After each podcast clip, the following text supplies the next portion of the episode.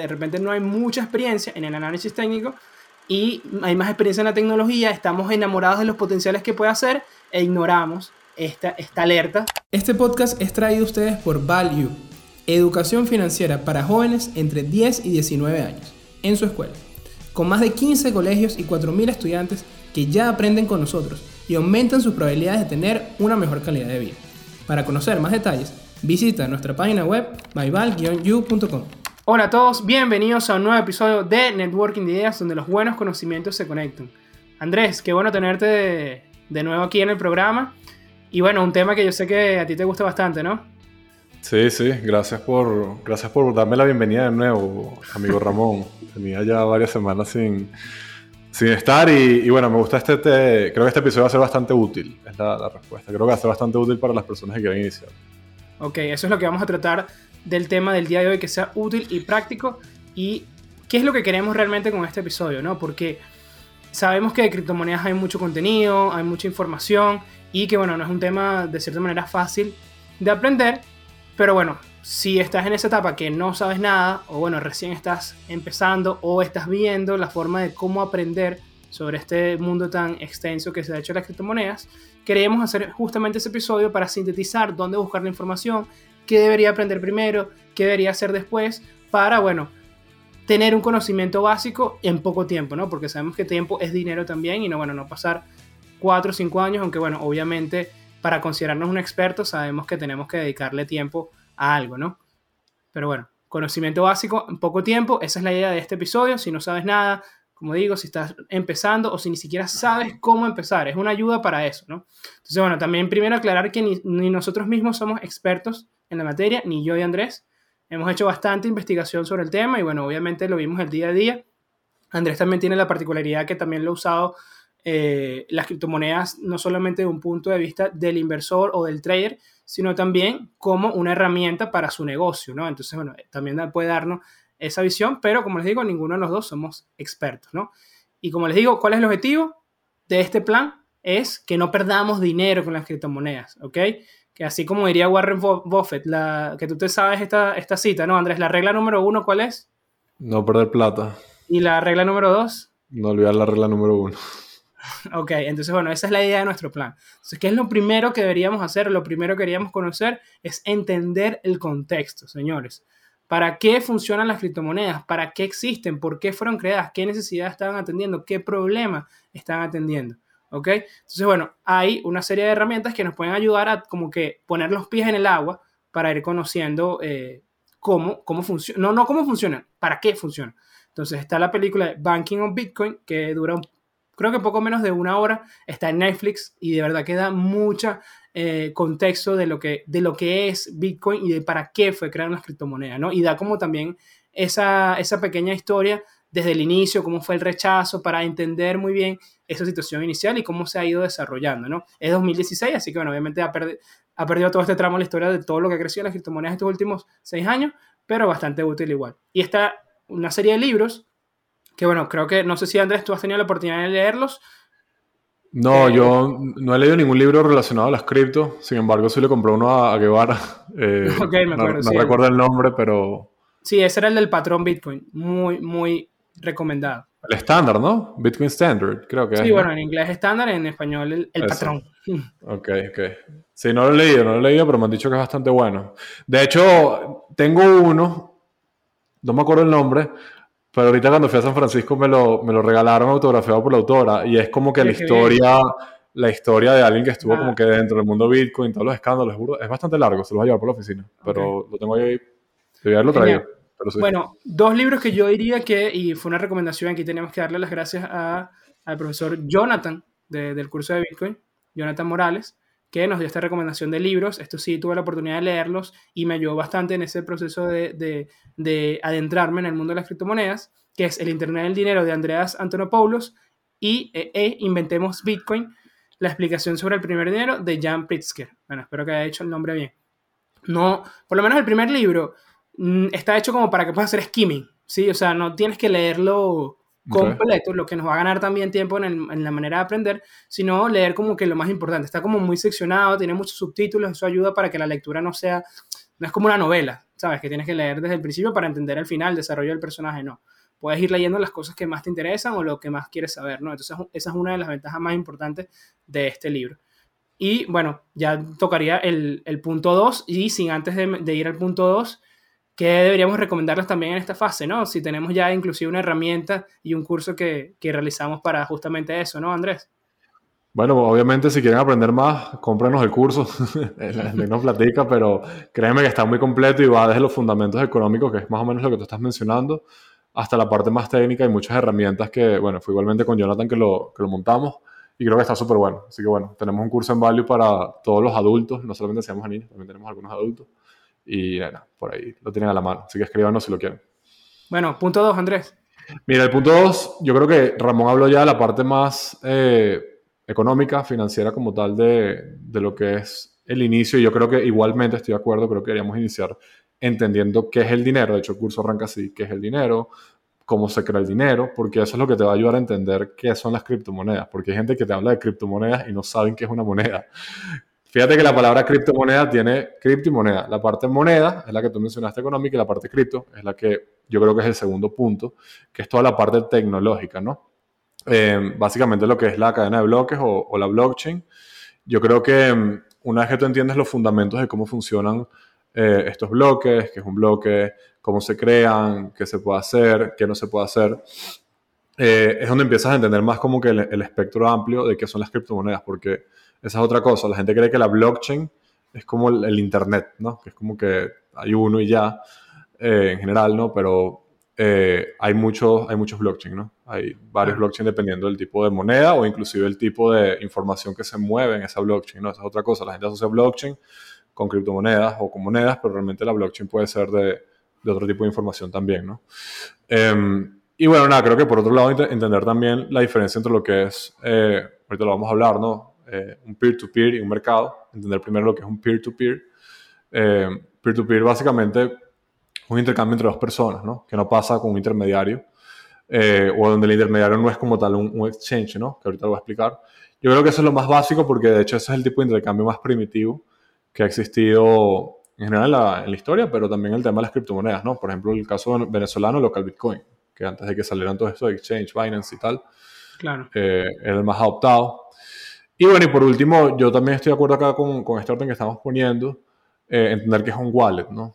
Eh, es una palabra muy, muy sexy, tecnológica, pero realmente es como una cuenta, que se diferencia en algunos aspectos de una cuenta bancaria y eso es súper importante esa gente que tiene todos sus ahorros de BTC en un wallet y después creen que si mandan la plata a una dirección incorrecta la van a escribir no sé a quién para que, para que se los retornen, ¿no? El tema de la eh, responsabilidad, eso, lo vamos a ir a, medida que vayamos estudiando estos puntos básicos. Eh, bueno, eso te lo dice el libro, de que obviamente a mayor libertad del ciudadano, más responsable tienes que ser. Claro, y mayor, mientras más de regulación, igualmente, más, responsable tienes que ser y, mayor riesgo hay, estoy de acuerdo. Em, pero bueno, entender como que esos aspectos muy básicos de cómo funciona una cuenta con un tercero, con un banco, y cómo funciona un wallet, y cómo funciona la blockchain versus cómo funciona la cámara de compensación de cualquier país. Eh, creo que eso es súper importante. ¿no? Y el tema de seguridad, Andrés, perdón que te interrumpa. Sí, saber que, que, que, hay diferentes tipos de wallets. También tienes un, sí, un wallet va de la misma mano, ¿no? Lo que es un wallet eh, frío, lo que es un wallet caliente, qué pasa si, si botas tu wallet, o sea, a quién le vas a escribir, le vas a escribir a Jesucristo para que te lo recupere, pero no hay nadie a quien le pueda, no puedes llamar al banco para que, recordarte tu contraseña. Entonces, realmente el, objetivo de este episodio es crearles la curiosidad a ustedes para que investiguen más de estos temas en el orden que se los estamos dando y no explicarle todo porque es muy largo y bueno, y para eso están los libros y los cursos y los recursos que les estamos dando. ¿no? Eh, el tercer punto yo diría que es entender las, cuáles son las criptos más importantes y por qué. Eso es otra cosa que también la gente cree que la más importante es la que más está de moda. Y no es así. Qué grave error, de verdad que... o, es la que es más cara, ni siquiera individualmente, ¿no? Sino la que tiene más market cap. La que tiene más market cap. Y utilizan el market cap de las cripto como si fuera el market cap de una empresa. Sí, eso, eso es, me, disculpas, eso, es lo más estúpido que yo he escuchado en mi vida. Tipo, es como si te dijera el market cap del dólar versus el market cap de, versus el mercado de, los Toyota. O sea, es una, es una, cosa que no tiene nada que ver una con la otra. Eh, pero obviamente el CAP te, dice algo, y esto podemos hablar en otro tema, te dice algo un poco de la, de la, moneda, pero tú puedes tener una sola moneda que valga un trillón de dólares en la emisión y una persona la compre con el mismo par y, entonces es un trillón, pero nada más hay una persona que la usa. Entonces, hay otro el punto es que hay otros factores que afectan cuáles son las más importantes y normalmente viene, viene, viene mucho más relacionado a la adopción. Realmente cuánta gente utiliza un currency al final es lo que determina si su valor de cambio tiene sentido en la sociedad, ¿no?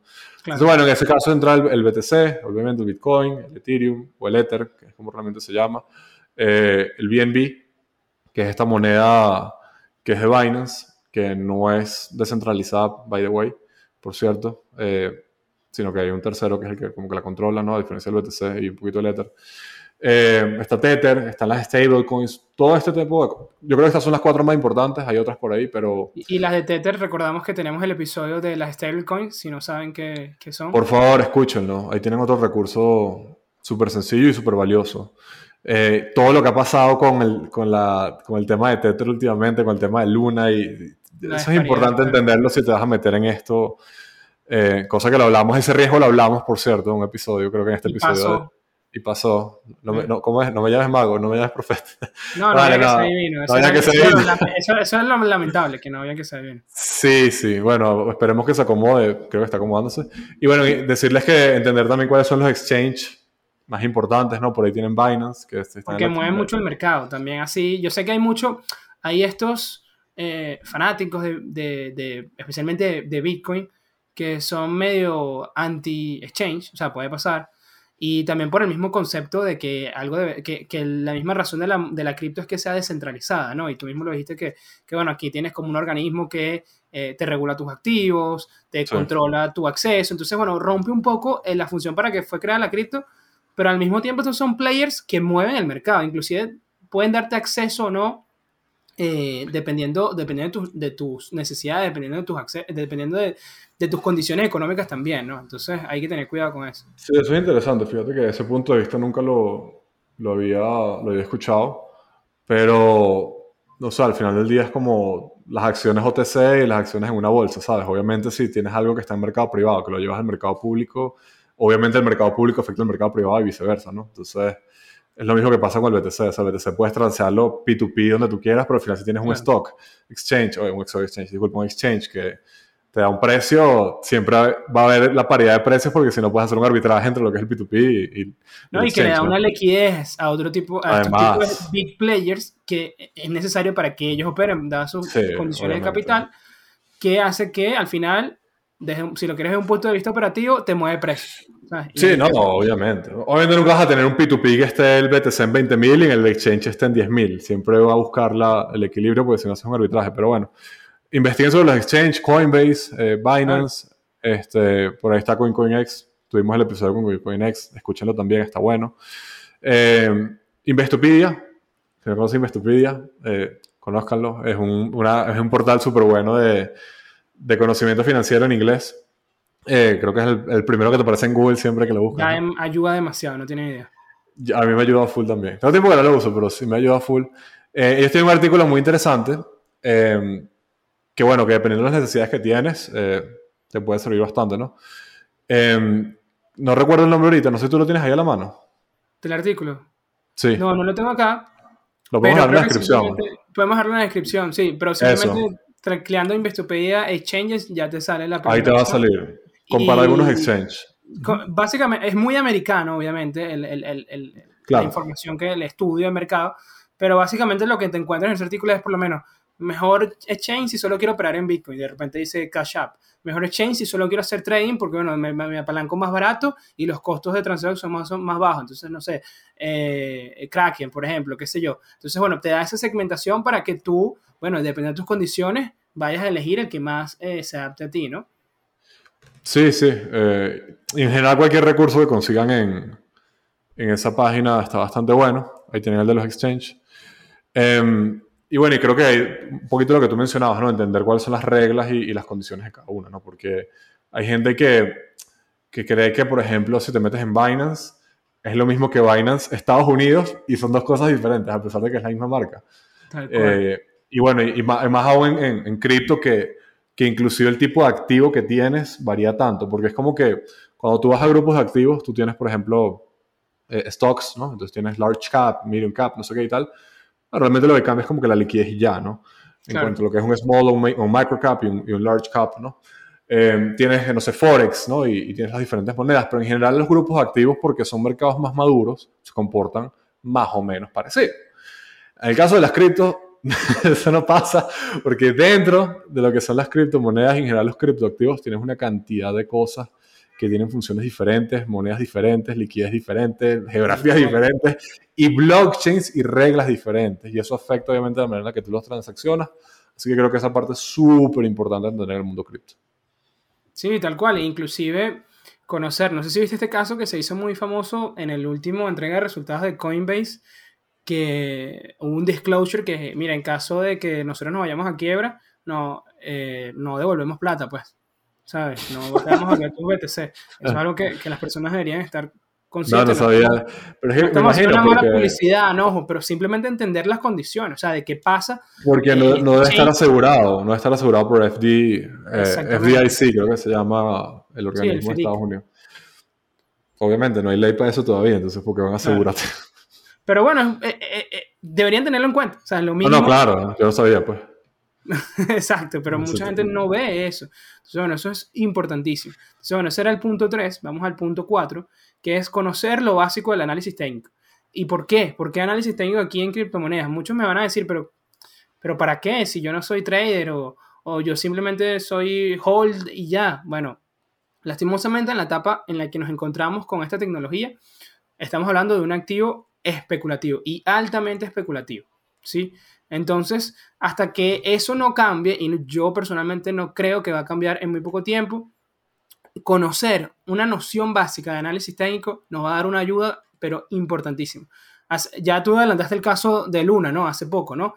Entonces, eh, vean como proyectos enormes, creo que llegó hasta el número 6 o número 7 u 8, algo así. Está en el top 10 de, eh, por market cap, ¿ok? Entonces vean que hasta proyectos más grandes perdieron algo así como el 99% en, eh, en, días, en horas, ¿ok? Entonces, un análisis, un análisis fundamental no me hubiese servido absolutamente para nada. Bueno, si es que puedo llamarlo análisis fundamental, luego podremos hacer un episodio discutiendo si es que se puede hacer análisis fundamental en criptomonedas. Desde mi opinión, yo creo que todavía eso no se puede hacer. Luego les digo por qué. Y, bueno, podemos debatirlo inclusive pero eh, un análisis fundamental hubiese sido demasiado lento para yo poder eh, salirme, ¿sí me entiendes? No, no, no, me hubiese ayudado. Porque me hubiese quedado como que, bueno, pero el proyecto sigue vivo. No, ¿sí? Ah, pero el, el, el, el dueño está poniendo en Twitter que, que, el proyecto va a seguir. No, pero que me hubiese dado ya la, que ya, ya en el gráfico estaba, ojo, ya en el gráfico estaba, spoiler alert, ya había roto un soporte importante, mucho antes de que esto hubiera pasado en gran volumen, solo para dar como una noción de cómo me puede ayudar, de que algo malo venía por ahí. ¿sí? Obviamente el, análisis técnico no es perfecto, si no, no usáramos stop loss, pero sí te da una, una ayuda a por lo menos quitar dinero sobre la mesa. ¿sí? Así, como, así como el que sabe jugar póker, cuando pierde, de repente no, eh, los, que, los que más ganan no, no pierden todo en una sola mano todo el tiempo, no, no van all-in si ya tienen cierta información que les permite sacar dinero de la mesa. Ah, perdí, pero perdí algo controlado, perdí algo de lo que me puedo recuperar y puedo seguir en la mesa, puedo seguir jugando. Entonces, de esta manera nos ayuda el análisis técnico. ¿okay? Entonces, bueno, es rápido y es una noción básica, no hay que, repito, no hay que llegar a ser un experto en esta parte. Simplemente, al menos, voy a hacer algunas cosas que deberíamos conocer de análisis técnico si queremos eh, estar activamente en el mundo cripto. Es decir, y cuando digo activamente es que estamos constantemente depositando nuestro dinero, no lo voy a llamar inversión, otra lo que sea, pero estamos constantemente teniendo exposición a estos activos, ¿no? Entonces, bueno, algunas nociones que deberíamos conocer. Saber identificar una tendencia, número uno, o sea, ese activo está subiendo, está bajando, está lateralizado, necesito saberlo, ¿ok? Porque si yo, ¿qué pasa cuando yo coloco mucho en minero, gran parte de mi capital en un activo que está claramente una tendencia bajista? Andrés, dime. ¿Qué pasa? Probablemente pierdas mucho dinero, mi amigo. Pero es la mejor empresa del mundo, vamos a poner caso. Eh, los fundamentales están buenísimos, el proyecto está buenísimo. El Musk en Twitter, ¿qué, ¿qué, hago? ¿Meto todo igual? Yo creo que eso es un mal manejo de riesgo en general porque probablemente el mercado sabe algo que tú no sabes o anticipa algo que tú no estás anticipando. Exactamente. ¿Qué pasa también en el, en el, en el mundo cripto en general? Que de repente no hay mucha experiencia en el análisis técnico y hay más experiencia en la tecnología, estamos enamorados de los potenciales que puede hacer e ignoramos esta, esta alerta que nos resumió muy bien Andrés. Mira, hay alguien que sabe algo que tú no sabes y te vas a enterar por las malas probablemente pronto. En el caso de Luna fue que el pana vendió como 2 billones de que se cayera todo. Obviamente iba a afectar el precio un poco, ¿no? Sí, creo que eso es lo que le hace poco, ¿no? Pero digo, es algo que puede pasar si no es lo que pasó, ¿no? Sí, ah, ojo, ahí, está como flojo el precio, después 95% para abajo. Y al final está el debate de que si es un esquema Ponzi o no, para mí es un esquema Ponzi porque ya inclusive está el, el el, el, proyecto era el típicas características de que te ofrecía tanto rendimiento anual en tanto tiempo, eh, tenías esta la luna estaba soportada por Terra, ¿no? Por esta moneda estable y de paso la estabilidad que lo hablamos en el episodio de cripto, que era la estabilidad algorítmica, que es la más complicada, que tú tienes que ir con programas algoritmos, ir viendo volúmenes de, de, de oferta y demanda para ir estabilizando el precio, o sea, no es eh, que yo tengo una cuenta en Barbados, que bueno, yo sé que tampoco es tu favorita, pero hay cierta, cierta estabilidad eh, ya como que definida, no depende de las condiciones de mercado per se, sino de tus condiciones idiosincráticas, ¿no? Todas, todas las stablecoins que no tienen una paridad uno a uno con unos depósitos visibles auditados por algún organismo serio, para mí son la misma basura, pues. O sea, ok, es un algoritmo, ok, ok, developer, ven para acá un momento, mira, vamos a acomodar esto porque vamos a tumbarlo, o sea. Claro, ojo, estamos, digo, en, e, estamos en ese debate porque ahorita salió el 1-2, pues eh, no, esta persona no, todavía no tiene cargo, bueno, no sé si va a ir a cargo, pero este proceso va a durar bastante tiempo. Si sacó los 2 billones, igual tiene plata para... sí, pero sacó la otra moneda y, o sea, ah, mundo loco que estamos viendo, ¿no? Pero, en fin, seguimos con el análisis técnico, ¿no? Identificar la tendencia, ya sabemos que por mucho que la tecnología sea buena o es la última Coca-Cola del desierto, etcétera, no tener una noción de en qué se encuentra el activo probablemente nos haga hacer perder dinero. Eh, conocer las zonas claves de precio, cuáles son estas, los soportes y resistencias, dónde es más probable que el precio vaya a ser comprado o vaya a ser vendido. Esto me ayuda también porque de repente muchos estamos en esta cripto porque, bueno, podemos, gano en bolívares, por ejemplo, quiero protegerme, pero entonces cuando vendo, cuando otra vez utilizo ese dinero, no, no necesariamente tengo que casarme para siempre porque volvemos al mismo. Es un activo especulativo, su precio depende de la percepción de los participantes del mercado, sí, no de la mía y no de mi... Eh, expectativa futura, ¿no? Yo sé que el hold suena muy bonito, ha demostrado tener mejores resultados en plazos de tiempo largo, pero porque hemos vivido un ciclo alcista, ¿sí? Entonces, eso, eso hay que poner un asterisco, ¿sí? Ha tenido mejor rendimiento, por lo menos el BTC, que cualquier otro activo en estos últimos 10 años, sí, es verdad, pero otra vez volvemos a lo mismo.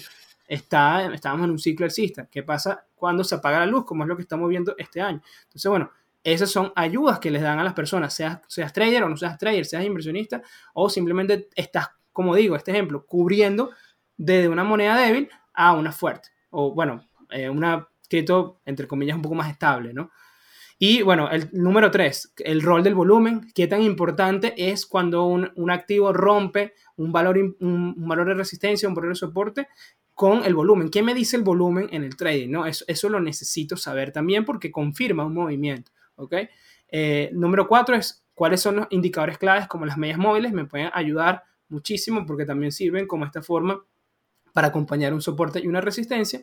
Y lo que Andrés nos adelantó, lo último es el manejo del riesgo y la importancia de un stop loss, ¿no? La importancia de tener controladas mis pérdidas, la importancia, no necesariamente, aquí vamos a venir eh, al caso, también vamos a defender a los que simplemente invierten, ok, bueno, aquí el rol, aquí el rol capaz de repente no es stop loss, pero el manejo de riesgo es con la posición. Si pon una posición que no va a afectar tu decisión futura tu, o tu vida futura, ¿sabes? No vas a poner, por ejemplo, una cantidad eh, enorme en BTC que si el día de mañana BTC vale la mitad, tú de repente no puedas irte del país, que era tu plan, o tú de repente no puedas pagar ese máster que ibas, que ibas a pagar o que tenías planeado.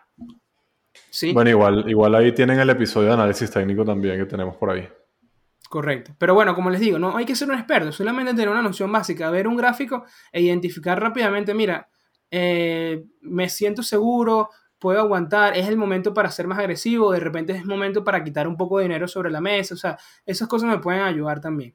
Ok, vamos al número 5, que es la última en nuestro plan de, plan de estudios o plan de trabajo express, y es selección de proyectos, ¿no? Aquí nuestro enfoque va a ser evitar estafa. Ya cuando estemos en esa parte ya un poco más avanzada, donde quiero salir un poco de la, zona de confort de, estas criptomonedas más grandes y quiero eh, evaluar un proyecto de, vamos a llamarlo de inversión, eh, para, depositar mi capital, tengo que tener un framework, tengo que tener una metodología de trabajo, tengo que tener claro primero cuál es el objetivo que yo quiero con esa, con esa cripto que yo voy a seleccionar para lo que sea, para intercambiar dinero, para pagarle a, mi nómina que tengo en otro país y no tengo forma de pagarle. Tengo que tener un checklist, ¿saben que es de nuestras herramientas favoritas o no, Andrés? Así. Para inversión y para evitar estafas. Y para evitar estafas, para yo tener una serie de características cuantitativas y cualitativas que yo voy a validar todo el tiempo. O sea, es un proceso estándar, ¿sí? Para yo hacer, para yo hacer una, una, una Coca-Cola, o sea, en el proceso industrial tiene que pasar, bueno, por primero la limpieza de la botella, luego el llenado, luego el sellado, etc. Lo mismo, ¿ok? Yo voy a evaluar un proyecto, bueno, tiene que pasar por esta etapa, esta otra etapa y esta última etapa. ¿Sí? Y ahí tienen el, también el episodio de, de las estafas y los gurús que, es hace varias temporadas ya, ¿no? Pero, pero está bueno también para que se nutran ahí. Y algunas de las estafas que obviamente tienen que evitar, eh, sitios web falsos, chequen que lo que sea que están metiendo el dinero sea el sitio real donde están metiendo el dinero. Y no se dejen eh, llevar por, por quién lo promociona, ¿no? No, por favor, o sea, ya ahorita vivimos en básicamente un mundo criminal desde el punto de vista de estafas y a la luz pública donde no hay ley, entonces no hay cómo penalizar esto, ¿no? Que me parece algo absurdo, pero bueno, es donde vivimos. Eh, estafas piramidales, eh, cosas que suelen demasiado buenas para ser verdad, probablemente lo sean. Tienen el episodio para que escuchen más de esto. Eh, los famosos pump and dumps. Mira, en cripto yo diría que sería bueno, eso sería hacer una buena, una buena tesis sobre estafas en, capaz hay alguna, ¿no? Pero alguna tesis académica de estafas en, en cripto estaría buena. Porque, y ver sobre todo cómo se relaciona el alcance y la cantidad de dinero que ya tienen los influencers versus la cantidad de influencers y el nivel de estafas que hacen, ¿no? Por ahí ha salido, el otro día leí un hilo en Twitter ah, que era como de, 10 celebridades, creo que había de Floyd Mayweather. Que tenían eh, reiterativo, o sea, que no han... Sí, sí, sí, es que, es que no hay, porque es que no, si no hay ninguna penalización, a nadie le interesa, ¿no? Y tienes a este, creo que Floyd Mayweather hizo uno también y todo. No, no, ha este, hecho varios. ah, ha hecho varios. Ok, el, Logan, Paul y. El Logan, Paul, Logan Paul se llama. Este, yo no sé. El Jake Paul, sí, los dos. Creo que los dos tienen. Ellos. Bueno, X, ese tipo de gente que no tiene ningún tipo de, escrúpulos, ¿no? Y en verdad, Floyd Mayweather no me, no me sorprende. Este. Nada. No, la, la, la esencia es cuando ven a algún artista famoso o persona que tiene influencia en un mercado me disculpen la palabra, por favor no son tan estúpidos de caer en el hecho de que esta persona no tiene un interés económico en promocionar eso. Así como la persona promociona, eh, Cristiano, no sé, promociona un champú, ¿ok? Y promociona unas afeitadoras y promociona Nike, es porque él tiene un interés económico en eso, él lo hace gratis. Entonces cuando él promociona una cripto, es porque tiene un interés económico en eso. Y probablemente el interés no es que está corto, sino que está largo, ¿ok? Y quiere que suba. Entonces, por favor, presten atención. El, el, tema ahí, Andrés, es que tú no sabes cuándo él va a pasar a corto. Sí, sí, eh, exactamente, exactamente. Entonces, este, sí, eh, tal cual, me da risa esto, pero de lo estúpido que, puede sonar, pero es, así. Entonces, bueno, si has caído en alguna de estas cosas, no te sientas mal. A mí no me parece que sea tan estúpido, porque está tan sofisticado, o sea, la forma de engañar a las personas, el uso de las redes sociales, que, no, por eso digo, no, no es tan estúpido, es fácil. Por eso es que es tan importante tener una metodología, porque también el default, o sea, lo, lo por defecto, es que, que caiga fácilmente en algo de esto lastimosamente, en, la mayoría Si no tienes experiencia, sí. Si no tienes experiencia, sí, pero, o sea, ya, que escuchan el episodio, pero obviamente, si tú ves, y voy a ponerle nombre y apellido, eh, estos artes, no me acuerdo el nombre, Juan Carlos García, promocionando una cosa de finanzas. Probablemente Juan Carlos García sabe muy poco nada de finanzas. Capaz sabe, capaz en los comentarios, en los comentarios dice que sabe bastante. Pero ahí tienes el caso del hijo de la barrieta, por ejemplo. No, no es cripto, pero estaba promocionando una firma de inversión que daba como que era 30% al año, compuesto, y después el pana salió diciendo que era una estafa. Entonces, lo que les quiero decir, o sea, piensen antes de pensar en todo lo que hablamos previamente, simplemente con sentido común. Piensen si esta persona tiene interés económico en promocionar esto y si esta persona tiene alguna reputación que esté relacionada con el producto que ofrece. Si no tiene, probablemente es que sea un pump and dump, ¿ok? Entonces, nada, eh, disculpa que me extendí con este punto, pero es que a mí me parece obvio ¿no? Porque tengo más tiempo en esto, pero probablemente si eres nuevo. Pero tienes la experiencia, ese es el en esto. Alguien fresco, nuevo. Y es muy fácil. Y la gente, y la gente dice, bueno, pero ¿y qué pasa si sale Cristiano Ronaldo promocionando las acciones de Nike? Ok, Nike va a subir 5% en un día o 10% capaz. Pero ya. Nike es una empresa con un cap gigante y un volumen gigante. No, y tiene un track record. Tiene un Y track es una, re- o sea, una y es una que- empresa de verdad, que genera flujo de caja de verdad. No es un proyecto que sacamos Ramón y yo que se llama NDI Token, donde yo les digo que compren. ¿Ok? Esa Oye, ya nos la- arruinaste una fuente de ingresos, Andrés. Bueno, yo no iba a hacer el Una pom pom caja- dom. Nos acabas de Este- arruinar una fuente de ingresos a todos. Bueno, siguiente, Ponzi. eh, lo mismo. Eh, son Y obvias las razones. especialmente eh, los Ponzi. en los ICOs. Eh, exactamente, al inicio, el momento que es como que dinero fresco, salió esta nueva moneda, este nuevo proyecto, está de moda. El hype, al inicio. Latin Bueno, marketing. Sí, o sea, lo mismo. Eh, creo que de la misma mano. eh, inclusive puedes tener un pump and dump pegado al Ponzi. Mira, yo te, yo te traje un caso muy famoso, Andrés, rápidamente, que ya se nos está acabando el tiempo, que se llama Dale. Pincoin. ¿Ok? Pero para que veas el anuncio publicitario, y, o sea, ahí es lo que tú vas a decir, bueno, de repente sí se veía, ¿no? Pero mira cómo te engaña, mira. Se le, mira, con mil dólares, ¿ok? Era la, la inversión mínima, la unidad de inversión, en, en Pincoin, en la moneda, ellos te iban a ofrecer 48% mensual, ¿ok? Mensual. En ok. Pincoin, ¿no? No, además se pagaba en fiat, ¿ok? Imagínate, esto es una maravilla. Se pagaba en fiat en un, en un, claro, no te iban a pagar cada mes, sino te pagaban máximo en cuatro meses, ¿ok? Claro, obviamente. Claro, y a- no, ya escucha la... Pero tú tienes que pagar el mes, tú sí tienes que pagar el mes, ¿no? Ah, Tú pero pagar- ah, tú no puedes pagar crédito. Ok, está bien, está bien. Escucha, todavía falta, escucha la cereza del pastel, ¿no? Entonces tenemos 48% mensual y te pagan en fiat, ¿ok? No te pagan en cripto ni en la moneda, en la moneda de ellos, ¿ok? Ya ahí dos strikes. Además, te ofrecen 8% de rentabilidad mejorada a tu tasa. Digamos, tu tasa base es 48. Lo puedes subir 8% mo- eh, más mensual de acuerdo a cada, cada persona que metas en el programa, ¿ok? Si traes acompañantes, te pueden Oh. subir esa tasa hasta un 8%. ¿Qué les parece?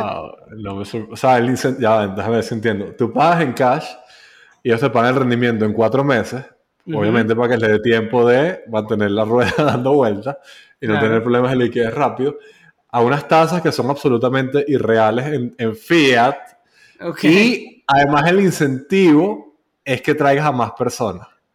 Exactamente. Y te benefician por eso. Ok, pero no es una estafa. No, no es. Ok, ok. Pero Yo creo que, yo, creo que es una estafa. sí, no sé. obviamente, obviamente, ¿no? Ah, y, esto es sarcasmo, gente. Esto es sarcasmo. Obviamente es una estafa, ¿ok? Eso sí, que- ya no existe, de hecho, ya no existe. Eso duró, Qué lástima. duró, duró muy poco y bueno, de verdad que mucha gente se, se vio involucrada. Creo que fueron como 500 millones de dólares. Fue una, es una de las más grandes, está en el, el top 4, si no me equivoco, de los de las estafas eh, de los Ponzi más, eh, más dañinos, porque está, este top está hecho en función de cuánto dinero hicieron perder, ¿no? Entonces, Mira, yo, vamos, a- vamos a cerrar el episodio. Voy a cerrar con una reflexión. Eh, obviamente, Guárdala para, utili- guárdala para después de- del dato de la semana. Vamos al dato de la semana. ¿Vamos al dato? Ah, bueno, vamos al dato. Entonces, espérense.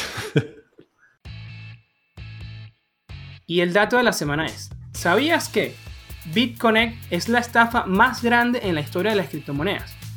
Ella afirmaba ser una plataforma de código libre que prometía a sus inversores 40% de retorno anual, pero terminó siendo un esquema Ponzi donde se estiman pérdidas de hasta 3.450 millones de dólares.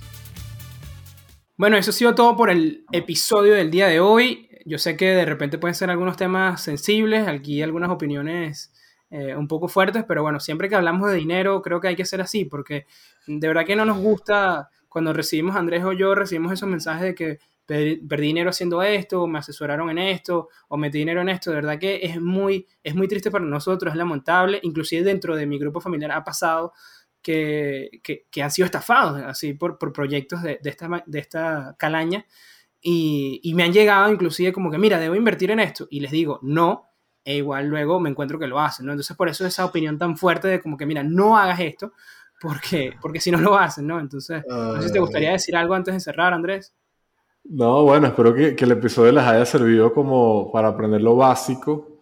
Y igualmente me gustó el episodio porque tienen bastantes, van a tener bastantes enlaces y bastante contenido para seguir complementando la experiencia Claro. de, de aprendizaje. Y yo voy a cerrar con una, me gusta a veces cerrar con reflexión, últimamente estoy como polémico, últimamente estoy muy polémico, pero yo creo que así como lo que promueven las criptomonedas, que es la libertad y la falta de regulación, al mismo tiempo este riesgo masivo que tienes de estafas y todo esto, va a ser, las estafas siempre van a existir, pero va a ser que la gente sea más consciente de no caer en este tipo de cosas, ¿no?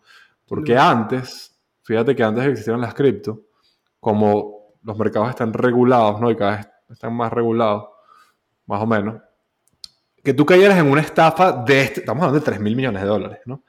Es algo como irreal, ¿no? O sea, algo muy difícil, podía pasar y pasaba, pero, pero tal vez era más difícil. Pero hoy en día, como pasa todo el tiempo, yo creo que va a ayudar un poco a que la cultura sea entender mejor cómo estas cosas pasan y en algún momento yo creo que empezará a pasar menos, no porque haya una ley, sino porque la gente será más inteligente. Eso, eso es lo que yo espero que pase de esto. Obviamente nadie quiere que la gente pierda plata y no quiero que nadie pierda plata, pero yo caí en un Ponzi en el 2017. Y esos 300 dólares fueron los mejores 300 dólares en mi vida porque me ayudaron a entender todo esto que estamos hablando, ¿no? Hay gente que paga un precio más alto, hay gente que paga un precio más bajo, pero lo importante es que ojalá el precio que pague sea porque aprendiste y no porque perdiste plata. De acuerdo. Y bueno, también, ya que estamos hablando de un plan de estudios, un plan de trabajo, a esas personas que apenas están empezando, yo sé que, bueno, puede parecer bastante complicado el tema de las criptomonedas, pero bueno, no se desanimen para aprender, eh, estamos a tiempo, si al final las criptomonedas terminan siendo, eh, todo, terminan cumpliendo con todo el potencial que se les ha visto estos últimos años, va a ser una habilidad bien pagada y va a ser una habilidad necesaria. Entonces, y que también yo sé que que bueno, parece muy difícil, pero siempre partiendo de lo que hablamos en la última parte del episodio, partiendo desde el manejo de riesgo, desde el sentido común, que además no solamente es parte de las cripto, es algo que no puede faltar a cualquier, a cualquier persona que quiera ser exitosa en su finanzas, no está hablando de inversión ni de trading, sino cualquier persona que quiera tener éxito manejando su propio, su, dinero, pues. Entonces, eh, partiendo de eso, ¿no? del manejo de riesgo, del sentido común, podemos hacer una búsqueda de conocimiento ya más especializado a la tecnología, a los proyectos más importantes y tener un acercamiento que sea seguro, que no nos vayamos a ver perjudicados eh, de forma eh, que no haya vuelta atrás, ¿no? De forma irreversible, ¿no? En este tipo de activos. Entonces, bueno, como siempre, muchas gracias por apoyarnos, por escucharnos cada semana, la verdad que para, para mí y para Andrés es un honor poder traer este tipo de contenido y, bueno, poder apoyarlos en un tema tan delicado que, bueno, son, son las finanzas. Bueno, recuerden seguirnos en nuestra red social arroba networking de ideas en Instagram, ahí tienen toda la información acerca de los nuevos episodios y los nuevos invitados. También, bueno, ¿cómo te pueden conseguir a ti en las redes sociales, Andrés? Arroba Ardens, Urquiola, Twitter e Instagram. Buenísimo, a mí arroba Ramos, Ramón sin N, X es el final. Si tienen algún consejo, alguna recomendación de qué persona deberíamos invitar para, para el próximo episodio o simplemente también alguna idea que les gustaría que hablemos en estos episodios, escríbanme por ahí, en Twitter más que todo. También no dejen de chequear nuestra página web www.myval-u.com donde hablamos en este episodio un poquito de, de, los, de uno de los cursos que tenemos, pero hay más, así que bueno, ahí pueden tener mayor información. Y bueno, dejamos la pregunta de la semana si han tenido alguna mala experiencia en una estafa con criptomonedas, si nos pueden comentar cuál es y, y también cómo fue, ¿no? Cómo fue esa, esa mala experiencia para que los que estén viendo el episodio, estén viendo los comentarios en YouTube, eh, tengan también una experiencia, una noción y puedan evitarlo en un futuro. Así que bueno, si están también en esta plataforma, no olviden darle like al episodio, suscríbanse, nos ayuda muchísimo, compartan este contenido con personas que de repente lo puedan necesitar, que haya caído en algún tipo de, de, de estafas de las que conversábamos o que bueno necesite conocimiento eh, en criptomonedas y le pueda ayudar este, este, este plan de trabajo, bueno, háganselo llegar. Y bueno, eso ha sido todo por el episodio del día de hoy. Nos vemos la próxima semana. Networking de ideas. De los buenos conocimientos se conectan. Chao. Chao, Andrés. Chao.